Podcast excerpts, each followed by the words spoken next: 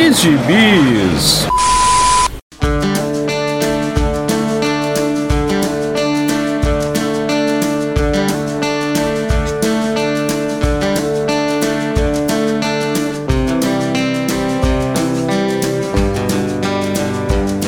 Amigos e amigas, então, diante desse mistério, que vocês não sabem qual é, eu espero que você não saiba qual é esse mistério, diante de muita safadeza que estava rolando, mas só rola safadeza uma vez por ano, está começando mais um Pilha de Gibis Anarquia, porque o outro foi muito sucesso, recebemos muitas mensagens pedindo para ser mais um Pilha de Gibis Anarquia, só para irritar Marquito, que vai editar esse podcast, e que ele sumiu. Não sabemos por que ele sumiu, ele não tem motivo para sumir. Já discutimos isso aqui em off, temos toda uma teoria para discutir por que Marquito não apareceu de novo para gravar podcast.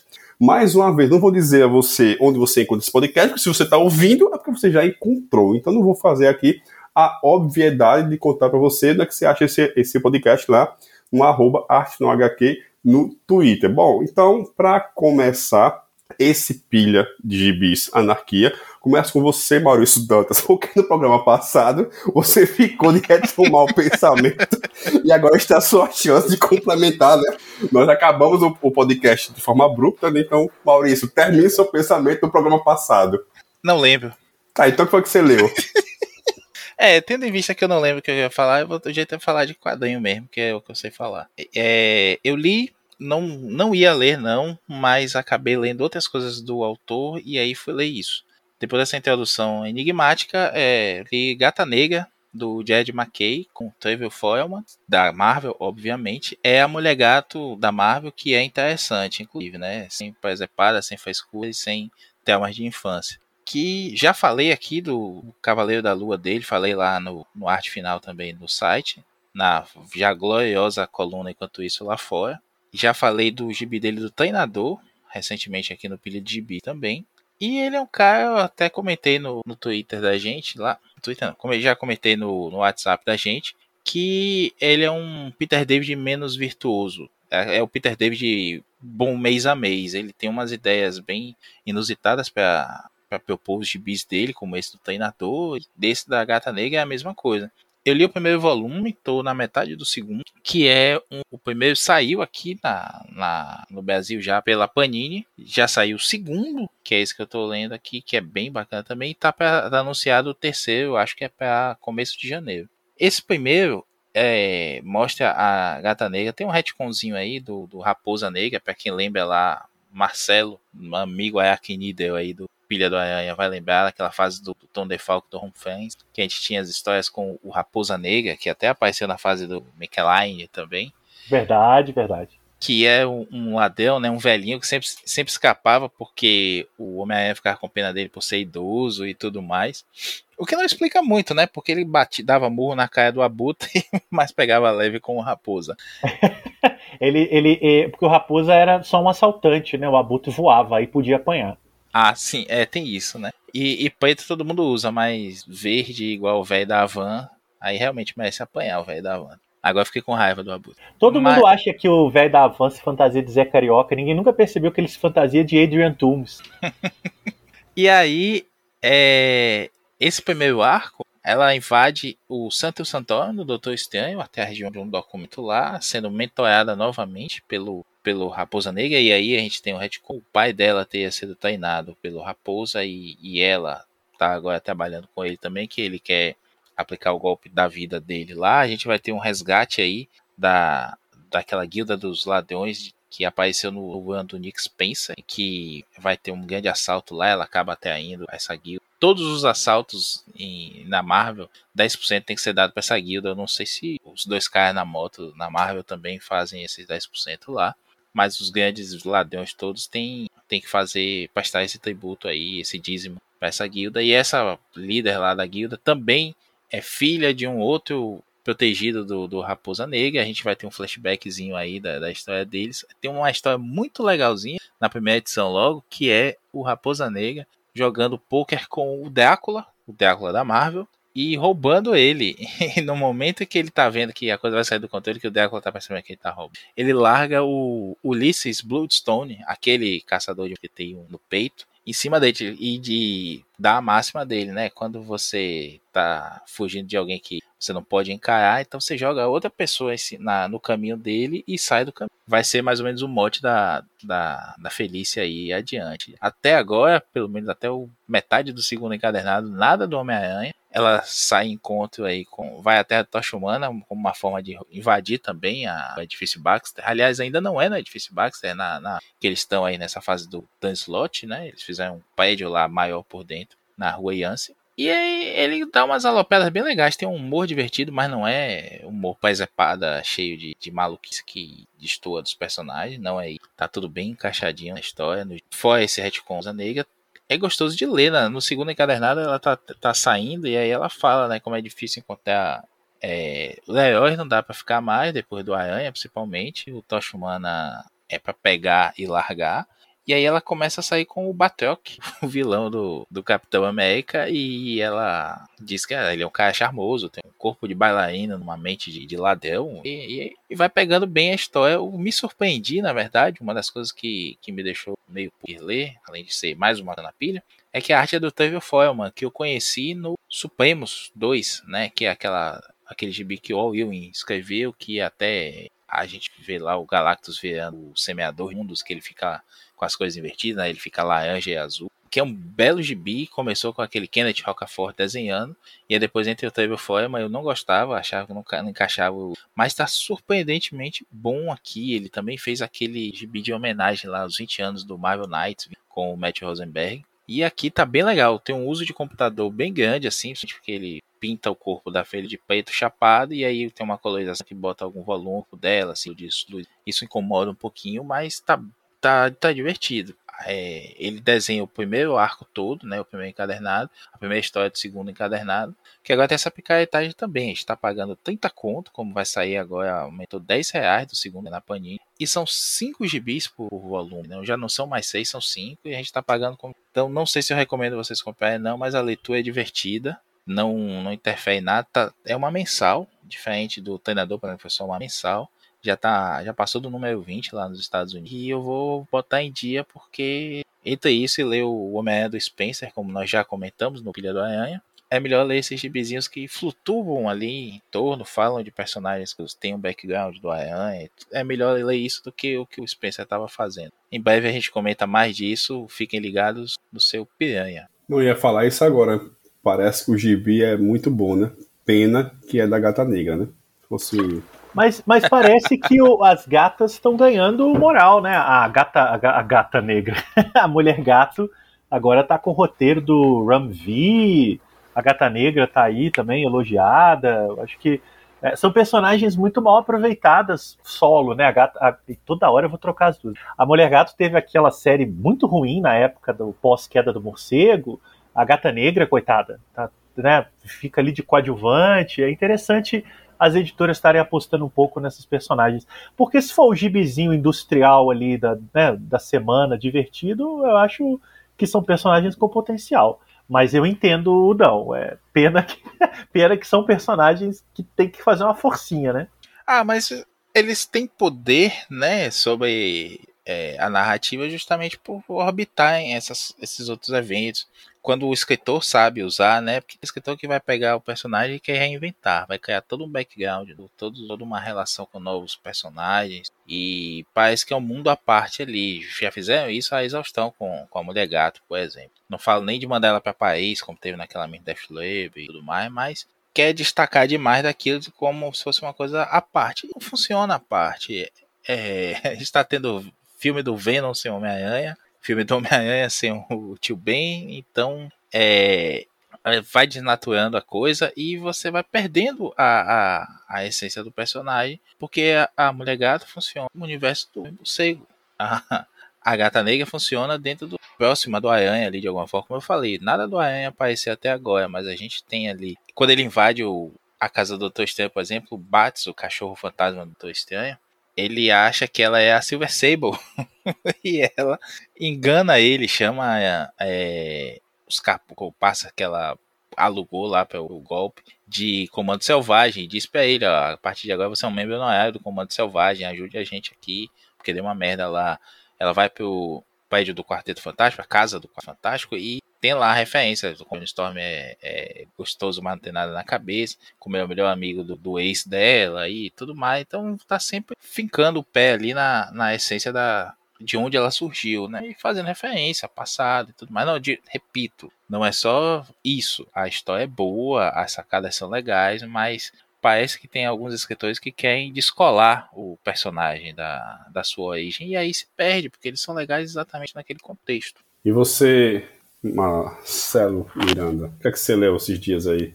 Esses dias eu li muita coisa, mas pouco gibi. Eu tô, tô lendo o romance Duna, do Frank Herbert, esse clássico aí que eu nunca tinha lido, de 1965. Um pouco hypado pelo filme que tá chegando, mesmo é, já tendo visto é, o filme do Lynch, né, que apesar dos pesares eu gosto bastante, mas eu nunca tinha lido o romance um pouco porque eu tinha um certo medo de me adentrar nesse ultra universo, mas na verdade estou achando bem legal. O livro tem ali umas coisas, umas gorduras que me parecem um pouco da época, mas tudo bem. Ele demora muito a acabar, o Maurício sabe disso, né? Eu estou lendo pelo Kindle e, e, o bichinho tá lá no 71% custando, mas, mas eu tô, tô gostando bastante. Então eu tô lendo um pouco menos de Bi, porque todo, todo tempinho que dá eu vou lá ler mais um capítulo 2 do Duna, né? E demanda um certo tempo. Mas eu resgatei aqui um, um gibi que eu li já há um bom tempo e que, aproveitando o mês do Halloween, e também para manter, né, pelo, a minha, a minha, não é uma tradição porque eu já furei isso daí, mas ficar falando aqui de gibis escritos por cineastas, para o Maurício levantar a plaquinha do cinéfilo, é, eu queria comentar do Império dos Mortos, que é um quadrinho acho que publicado originalmente em 2014 nos Estados Unidos, em 2015 no Brasil pela Panini, escrito pelo George Romero. O Romero né, dispensaria apresentações, ele é o cara que criou o chamado zumbi moderno, que é esse zumbi que, na verdade, está na cultura pop desde os anos 60, quando ele lançou A Noite dos Mortos Vivos, em 68, que é o zumbi como alegoria social, né? O zumbi desse que com certeza aí, ouvinte, o zumbi que eu tô falando é o que você imaginou. Aquele que se arrasta, é putrefato, come carne humana. Se ele morde alguém, a pessoa vira zumbi também. Ele aparece né, de lugar nenhum, né, em geral, algum apocalipse zumbi. É o zumbi do Walking Dead. Enfim, esse é o zumbi moderno, né? Antes do Romero, os zumbis eram mais ligados à cultura africana, o zumbi do Haiti, era uma, é, que aparecia em rituais, é, é, uma, é uma outra abordagem. Esse zumbi moderno foi criado pelo Romero, numa série de filmes, todos incríveis, assim. Acho que ele fez seis, seis filmes com zumbis, ou até mais, não, foram seis. E uh, no final da vida ali, ele com mais dificuldade de financiamento e tal, a Marvel teve a sacada de chamar ele para escrever uma história em quadrinho. Falou: olha, você faz o que você quiser. Que, que a gente publica. E ele fez Império dos Mortos, que é uma espécie de, de história que se passa nesse universo de zumbis dele, que não é um universo conectado, né, mas, mas é um mundo em que as, os mortos se levantam sem motivo aparente e atacam as pessoas. É, ele fez três minisséries, né, que no Brasil é, foi publicado só duas, eu vou falar disso daqui a pouco. Mas Império dos Mortos, até pela liberdade que o Romero teve, ele mistura zumbis com vampiros. Então é uma coisa que dificilmente ele conseguiria fazer no cinema ele faz nos quadrinhos. E faz uma trama política, de conspiração, numa, numa realidade em que o, o, os vampiros é que são os governantes e eles fazem uma espécie de casa de apostas, de brigas entre humanos e zumbis, e aí tem umas rebeliões. A história é um pouco confusa, o Romero por essas minisséries não é exatamente um, um, quadrinista de mão cheia, é, tem alguns, alguns escorregões, às vezes você não entende muito bem o que ele está falando, mas é gostoso de ler, é uma história de terror bem, bem, bem forte assim, e tem desenhos maravilhosos na primeira minissérie do Alex Maliv, que o ouvinte conhece como grande desenhista aí da fase do Demolidor no do Brian Michael Bendis, né? O Alex Maliv, um baita de um desenhista. É, depois a segunda minissérie já tem desenhos do Dalibor Taladik, Taladik, deve ser algum bósnio aí da turma do Kohan Suzuka, não sei se o Maurício conhece, nosso Horrível. Horrível. E aí, ó. De fato, o desenho piora muito, viu? O desenho do primeiro pro segundo volume tem uma queda brutal de qualidade. Brutal. E eu citei o Gohan Suzuka e, curiosamente, ele faz o desenho. Desculpa, ele faz a arte final do capítulo 5 do segundo volume. Então, olha aí, ó, tá todo mundo ligado. Só que o Gohan Suzuka é melhorzinho, né? Mas o desenho do segundo volume é realmente bem ruim. E aí a Panini resolveu não publicar o terceiro volume, que fecharia a série. Então só saiu no Brasil primeiro ato em 2015, segundo ato em 2016. E aí o Levi Trindade, hoje ex-editor da Panini, atualmente está aí com a Hyperion Comics. Eu lembro dele anunciar numa live dizendo que não ia publicar, não ia sair o terceiro volume de Império dos Mortos. O público leitor podia desistir isso eu que estou falando, ele não disse exatamente assim. Então a minissérie, né, na verdade são três minisséries. Ficou incompleta no Brasil, talvez não vá sair nunca mais. São voluminhos bem bonitinhos, capa cartão, custava barato, né? Aquele, aquele voluminho ali que reunia seis edições. E para vocês verem, no primeiro volume brasileiro, que deve reproduzir o americano, tem uma introdução do Stan Lee, em que ele elogia o Romero. Ele fala que, que o Romero é uma das grandes referências dele como, como fã de cinema, então é um prazer ele estar tá publicando Romero na Marvel. E tinha é, no segundo volume um texto do Franco de Rosa, que é um quadrinista também, tá, continua firme e forte aí no mercado brasileiro, também falando do Romero. Então eram edições bem cuidadas, bem editadas, com as capas originais. Fica o lamento profundo aí da Panini ignorar o, o terceiro volume e isso ficar incompleto no Brasil. E até com isso, o Paulo, Paulo Guedes acabou, né? Sair esses encadernadozinhos a 20 reais, né? Capa cartão, né? nem isso existe mais. Obrigado, então, Paulo Guedes, né? Acabou com. Imagina, junta Paulo Guedes com o italiano da Panini e lascou tudo, né? Nós estamos fodidos. É, e já para deixar aqui a deixa para Maurício, lembrando que a, quando a Panini assumiu, né, lá quase no século passado, a promessa que começou termina, né? Nunca vai deixar nada para trás. E, né, estamos aí com esquecer os zumbis, né? É, não foi o único, hein? Mas não foi o único. É, a Panini não terminou muita coisa ao longo dessas décadas aí que você lembrou. Mas eu, eu acho um lamento grande o Império dos Mortos ficar pelo caminho, porque é o Romero, né? É, é um autor que chama atenção. Enfim, imagino que não tenha sido um grande sucesso, mas vamos admitir, a Panini lança muita coisa que não deve ter saída talvez menos ainda do que um gibi de zumbi do Romero, e mesmo assim, né, as coisas vão saindo aí, a, a, a, jogando para o alto, né? Então eu acho que não justifica. Eu acho que eles já publicaram séries completas bem piores. Ah, e, e, eu imagino que saiu daquele mesmo esquema do que você falou lá do gibi do Carpenter, né? Sem qualquer referência, né? Assim, Nesse caso. Não na capa, né? Não na, não na é. capa, mas digo assim, de divulgação. Eu mesmo sequer sabia dessa porra aí. Nesse caso, é, nesse caso, saiu um pouco melhor do que o caso do Carpenter, porque o do Carpenter era dentro de um mix. Aqui saiu como uma minissérie, Império dos Mortos. Aí tem o nome do Romero na capa. E se você virava o primeiro volume na, na quarta capa Aí tinha lá uma fascinante história de horror escrita por um mestre do gênero como Romero, diretor de A Noite dos Mortos Vivos. Tinha um chamariz, mas não muito mais que isso. É, o que dói mesmo é a gente ver esse tipo de coisa, né? Não tem divulgação, não um hype procurar até o fazer um barulho além da bolha, né? E até do pessoal que curte mesmo, sites especializados. Hoje em dia isso é muito fácil, eu vivo dizendo isso. Hoje em dia isso é muito fácil promover uma sessão, né, bicho, de um filme do Romero, vender o gibi na porta. É, não, che chegar no, nos influencers e falar assim, ó, oh, com esse material aqui, você quer falar, manda o vinho lá. E aí manda os outros dois, cinco gibis. Os caras estão mandando, a Mitos estava mandando o Danilo Gentili. O cara não entende nada do que ele trabalha, ele vai, você acha que ele vai entender a, uma crítica política, por exemplo, do juiz da Ed? Não vai, mas ele ganha gibi falando merda na internet aí. Hoje mesmo, a gente acabou de saber aqui que o, o próprio Gentili fala, soltou spoiler do final do filme do 007, que acabou de chegar no cinema, no que a gente tá gravando. E como eu comentei no Twitter, eu não duvido nada que ainda por cima ele ganhe algum mimo aí, né? Algum kitzinho, uma entrada VIP pro cinema e tudo mais, porque ele falou do filme. Enfim, é, tem tanta, tanta ação de marketing aí pra gente que não merece. Pega essa galera que merece, vai atrás do, do, do público especializado pra mostrar, ó, tem gibi disso aqui também. E aí o cara já fica, já leu, lia gibi quando era pequeno, saiu disso, viu cinéfilo igual o Marcelo. É, agora pode retomar aí, até às vezes essa galera de volta. É, é, fácil. O próprio Levi agora tá com o esquema de pirâmide dele da Hyperion, né? Que é uma pirâmide de comic shops. E eu posso ser processado por isso. Os amigos aqui presentes, mais uma vez, repito, não necessariamente concordam com a minha opinião.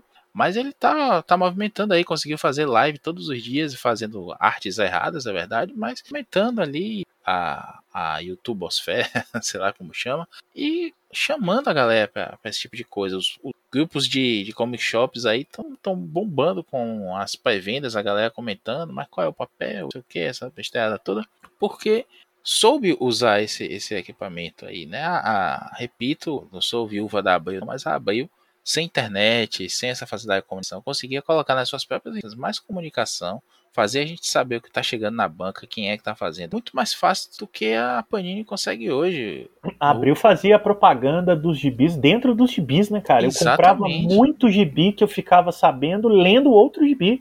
Olha, assim, eu não independente de editora, era DC na Marvel, Marvel na DC, era uma loucura. O, o Ed Maia grava com a gente aqui de vez em quando, meu amigo de desde sempre, eu acho. Ele postou outro dia no Twitter uma foto lá de a propaganda de Ao Coração da Tempestade, do Will Wise, né? Aquela primeira edição que saiu Sim, aqui. Que, é, capa que saiu dura. no Coração da Tempestade. Né? É. saiu, saiu capa dura, com um bookplate antes, antes da, do Pipoca na Quinta transformar isso em hype, né? Assinado pelo Will Wise, né? E numerado de 1 a 200, eu acho. É 35 reais na época, aquilo é um absurdo. Eu nem sabia quem era o Will Eisner, mas a forma como aquilo foi apresentado. Cara, e teve. Tinha propaganda assim, do gibi da Vértigo, sabe? Você é, coisa que não tinha nada é, a ver com, com o seu talento.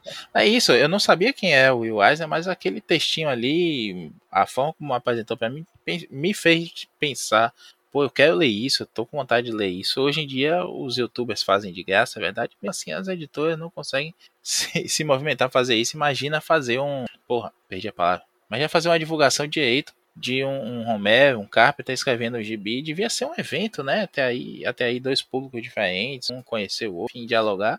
Mas não, você que se vê, dê teus pulos, porque nem avisar é, o que é que tá saindo no mês, os caras avisam direito. A gente já teve aí os catálogos dos meses que estavam saindo na, na última semana do mês. Pô. Esse do UI especificamente, assim, a minha lembrança dele é que essa propaganda, especificamente assim que você falou, que Edmaro postou, ela durou acho que uns 20 anos, porque, cara, qualquer gibi que eu pegar agora aqui na minha casa, da Brita perdido, vai ter propaganda dessa porra aí. Isso, os 12 números da Vertigo, né, e o Carnificina Total. Cara, eu acho que durou uns 20 anos de propaganda esses gibis aí, porque é, minha lembrança mais nítida de propaganda do gibi da Abril é esse daí, mas aí vocês falaram, cara, assim, eu, isso, eu até discordo de você, Maurício. Não precisa nem ser um, um youtuber assim, especialista, que meio qualquer um, velho, sabe? Qualquer um. Eu, cara não fazia ideia que existia esse gibi do, do Jorge Romero, e eu gosto muito de Jorge Romero, eu gosto muito do filme dele. Cara, sabe? Cara, não existe pra mim. Eu não vi isso em lugar nenhum, sabe?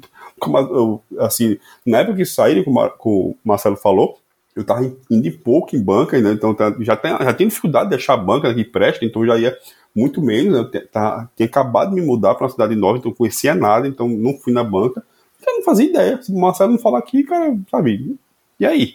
Qualquer um, qualquer YouTube, não precisa ser não, mas assim, faça que, que chegue a informação para mim de algum jeito, nem que seja lá com a foto do Danilo Gentili na rede. Foi assim que eu, que eu vi essa daí também, sabe, do, do, do Gidred, sabe? É assim eu descobri. Mas eu descobri, pelo menos. Eu sei que, sei lá, danço do Danilo Gentili, que ele falou, deixou de falar. Mas eu vi que o gibi foi publicado, pelo menos eu fiquei sabendo. Esse daí nem isso, então, sabe? Qualquer um, cara, qualquer um serve vai chegar pra, pra gente a informação, só que não chega, né? Você tem que ir na banca e descubra, né? Chega lá pro, pro dono da banca e aí ele, descubra. Se vire aí, né? Sabe? É puta merda. Né? É, eu me lembro, eu, ou melhor, eu não me lembro mesmo de ser propagandeado, não. Eu cheguei e falei, porra, Império dos Mortos no Brasil. Eu já tinha ouvido falar que o Romero ia escrever pra Marvel por uma notícia do Omelete, né? que né, anunciou, falou, ah, legal, né? Você não imagina que vai lançar. Então, realmente, não... é isso aí não vende nada, eles não querem continuar porque não vendeu, mas também, né? A empresa acha que gibi se vende sozinho. Né? Ah, isso é outra coisa, né? Quando a gente pergunta assim, mas vendeu quanto? Vendeu X, vendeu Y? Não, não temos os números. Pô, e sabe que vendeu pouco como? Não dá nem pra dizer, ah, porque o retorno foi grande, porque os caras não acham nem os gibis que estão lá, né? A Panini, até pouco tempo atrás, a gente já fez muita piada com isso. Eu tava achando estoque secreto lá, de repente inundou as bancas de novo gibi de três anos atrás. Por quê? Porque os caras acharam um pallet lá com 300 gibis que ninguém sabia que tinha. O próprio Levi falou isso já em, em algumas participações dele aí e tudo mais. Pode ser mentira dele, né? Pode ser. A gente sabe que ele, ele florear as coisas aí. Então, bicho, é, Vende, vendeu pouco? Beleza, vendeu pouco. Mas você divulgou, você chegou na. O cara da banca não sabe que tem, que tem isso para chegar. Muitas vezes, quantas vezes eu, vocês, dois também, não deve ter pro tio da banca lá, perguntou de um gibi que não sabia, e você diz assim: ah, pô, isso aí tá, tá hypado, isso aí vai bombar e tudo mais. Eu já fiz algumas vezes de dizer pro cara assim: ah, chegou X-Men do, do Hickman, né? Eu comprei as quatro edições do House of X e Powers of Ten. Chegou o X-Men do Hickman? Não tô sabendo nada não. Você, pô, vê aí com seu distribuidor que isso vai vender, o pessoal tá correndo atrás e tudo mais. Aí o cara chega pra mim e diz assim: não, vai chegar duas. Porra. É, é, é, complicado. Na última vez que eu fui em banca mesmo, o tio da banca me, me falou assim: ó, tem 15 dias que não chega nada. E você só vendo a galera recebendo o gibi no, no WhatsApp, no Twitter e tudo mais.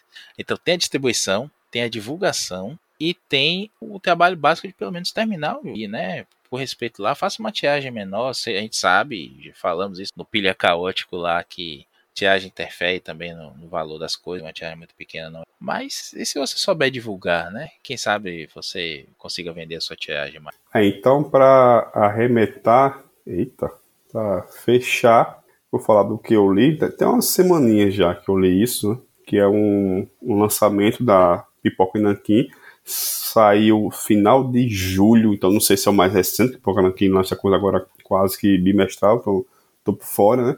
Que é o mais recente lançamento deles do Chabutê, né? Chabutê que a gente já fez até uns sete jaguns por aqui, que é o Yellow Cab. Não me pergunto porque diabo eles não traduziram a, a, o título, né? Não faço a menor ideia, porque ficou o nome em inglês, né? até porque o Chabutê é francês, mas eu acho que o nome original é esse mesmo e é baseado no romance de um tal de Benoît Cohen, que eu não faço a menor ideia de quem seja também. E aí, é um, sabe, é um, é um basicão do Chabutê, cara, aquele traço que pelo menos eu adoro o traço dele, eu acho lindo, assim, eu gosto muito do, do estilo dele de, de, desenho, aquela narrativa que beira a perfeição, eu também adoro, sabe? não tem, não tem erro, se você gosta dessa, da, da sequência de narrativa, eu acho que não tem ninguém melhor hoje, saindo aqui no Brasil, do que o Chabutê nesse, nesse sentido, sabe? narrativa de de, de gibi, cara, ele é o melhor. Então aqui você tem basicamente um diretor francês, diretor de filmes, que vai morar nos Estados Unidos, estava nos Estados Unidos, lá no Brooklyn, e ele tem uma ideia para fazer um filme, tá lá na praça, faz porra nenhuma como qualquer diretor faz, ele ficou lá pensando entre um filme e outro, ele tem ideia de gravar um filme sobre um taxista, no caso, aí depois começa a pensar se você é homem, se você é mulher, saber essa coisa de, de, de criatividade, né? do, do, da transformação criativa, né? do, do, processo criativo do, do diretor. E aí ele, cara, o diretor não faz nada da vida, ele foi lá e resolveu ele mesmo tentar virar taxista, né? Atrás da licença e começar o trabalho. E aí o, o Gibi, né, a história original, é sobre isso, né? Dele tentando lá a luta dele da, da burocracia, da, cara, toda aquela burocracia que existe aqui, de você ir para um canto e não ser ali, sem outro canto, e, e você trouxe foto documental e volta. Cara, quem já pensou no Detran sabe que é assim, cara. Detran você nunca vai no Detran uma vez. É impossível você no Detran fazer qualquer coisa que você só vá lá uma vez e vai embora. Você sempre tem que voltar umas três, quatro vezes, porque sempre você esqueceu alguma coisa, você sempre você não foi no lugar certo, falta, sabe? Então, aqui é a mesma coisa. Ele vai e erra, e a fila é grande demais, e tem que chegar cedo, e chega tarde, e não é aqui, é lá, faltou isso, faltou aquilo, espere. Então, ele mostra essa saga do diretor para conseguir sua licença taxista, e mostra os primeiros dias dele lá como taxista mesmo, trabalhando na cidade de Nova York, né? Então, é aquela coisa, você tá, você ganha de graça, pelas mãos do Chabotê, um passeio para Nova York, você conhece a cidade de cabo a rabo, sabe como ela funciona, as pessoas da cidade, a, os principais pontos da cidade, as ruas da cidade, você dá um passeio por ela de graça, né? E sempre, de novo, né? seguindo aí nessa narrativa. O gibi curtinho, né? 170 páginas, você lê, você lê assim rapidão, o preço hoje não deve estar no seu 60, 70 reais, mas você esperar um pouquinho, você acha a promoção mais, mais honesta, né? Eu tô vendo aqui agora né, que o preço na, na Amazon tá 71 reais, o preço dele original é 89, então eu já tô me arrependendo, né? Porque o gibi tem 170 páginas, cujo 89 tá por 71 e, o, e no Kindle, né, o e-book tá por 63, o que aí mais inexplicável ainda, porque o gibi é preto e branco, né? Então, não sei porque porra no Kindle custo é tão caro. O único ponto baixo dele, né, além desse, desse, preço sem noção, é que tem uns, uns monólogos do, do protagonista, do, do diretor lá de, de filmes, que ele é meio, às vezes ele é meio maçante, sabe? meio, meio chatinho assim, mas nada que vá prejudicar sua leitura. Então, se você quer dar um, tá aí na pandemia, você poder viajar, não pode estar nos Estados Unidos porque não tomou sua vacina, quer dar um passeio para Nova York, vai lá no Yellow Cab que não tem, não tem erro. De novo, né, só para voltar pro, pro começo, eu não faço ideia porque não traduziram o, o título. Eu vi agora, já nessa gravação aqui, eu esqueci de qual gibi que eu vi. Mas vai sair algum outro gibi aí para um auditor aqui no Brasil também, que eles não traduziram o título. Eu não sei agora que diabo começou essa moda, né? Os gibis do Lemig não sai aqui com o título traduzido, né? Também tá o, Black Hammer, né? E outros. Então, tem vários, vários, vários gibis assim que, que, não, que não tem título traduzido, não faço a menor ideia se é coisa de contrato, se é bobagem, se é um, uma nova moda tipo capa dura que chegou para ficar que, cara, bicho, tirando Superman e Star Wars, nada mais faz sentido que se você não traduz, né? Sinto muito. Tem uma certa editora aqui no Brasil que tá lançando e acho que não pode mesmo traduzir, não, viu? É East of West, aí botar um bosta na, na petição. E no segundo volume já não tem sub, sub é, Black Hammer, como você falou, tem uma porrada assim, dá, raiva só de lembrar disso. Eu não consigo entender essa maluquice não. Eu entendo que há uma popularização do material, a gente ouve falar dele, até tem acesso, ler antes de sair, é verdade. Mas é, não tem sentido não traduzir. Gideon Falls também, né? Foi a mesma coisa. Enfim, se a gente ficar aqui mais uns 5 minutos olhando no Google, a gente vai achar uns 10 só dos 2, 3 anos. Não tem porquê. Tem uma é... coisa esquisita, né, nisso. A impressão que me passa, e eu não estou dizendo que é isso, mas a minha impressão que eu recebo disso, a comunicação que chega para mim, é de que é, está se apostando que o público leitor já conhece esse material também, é, é verdade. É, ele já tem alguma intimidade com esse material, ou porque leu gringo, ou porque baixou, enfim. Então eles não traduzem para que o leitor já saiba do que se trata, né? É, então, ou seja, é o, a gente falou isso no Pilha Caótico, né? O nicho do nicho.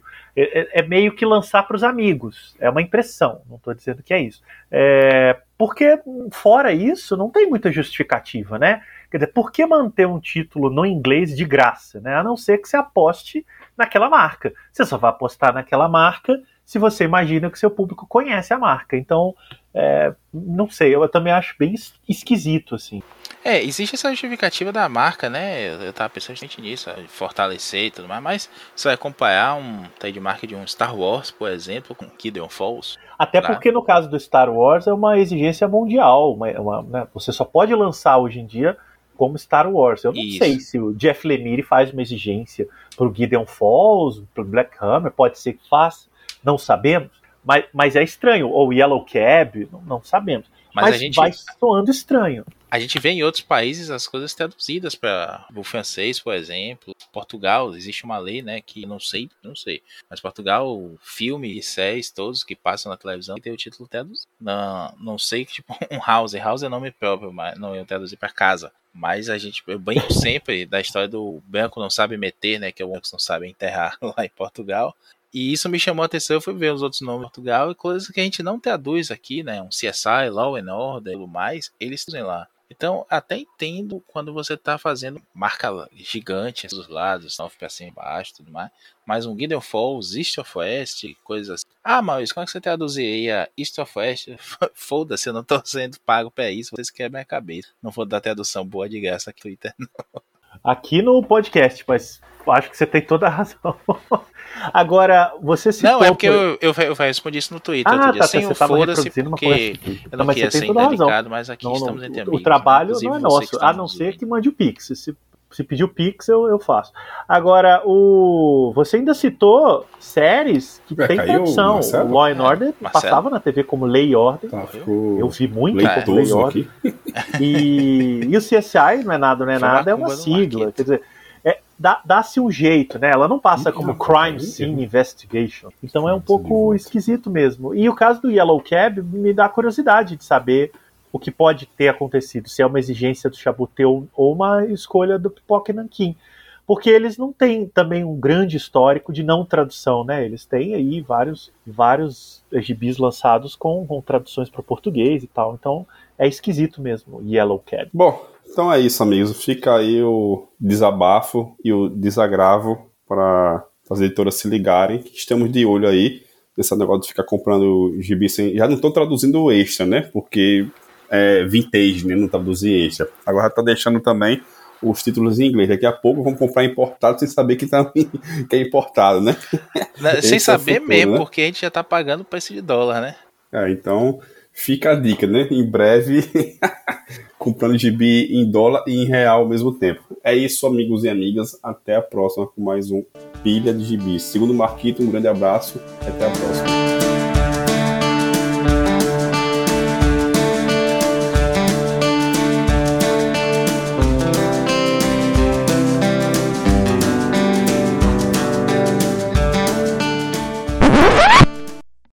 Já? Posso começar então? Pode. Marquito vai ficar puto, tem dois de gravação. Mas é sempre assim com ele também, então.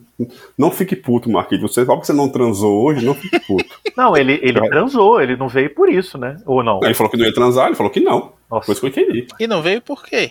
Pois é, porque a única coisa que justifica Vou- não vir é transar ou ter criança. E, se ele não Vou ao Twitter agora fazer uma enquete. Se o Marquito transou hoje ou Boa. não. Vou bater no microfone.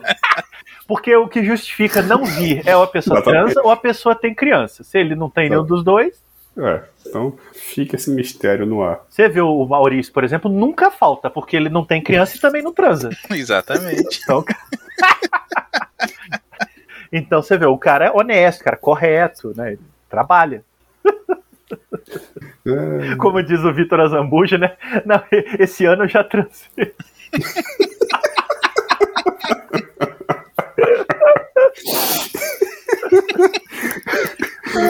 tô rindo de nervoso, né? Tô rindo, mas é de raiva. Eu entendo. Vamos Dá lá. um abraço, Vitor. É, ô, Fitinho, fique triste, não. Vamos combinar de no ano que vem fazer todo mundo no mesmo dia. Aí a gente pode ficar É. É, essa semana não tem pilha porque todo mundo Essa, se- essa semana a redação inteira do, do, do, do Pilha tá transando. Então vou começar. Fala.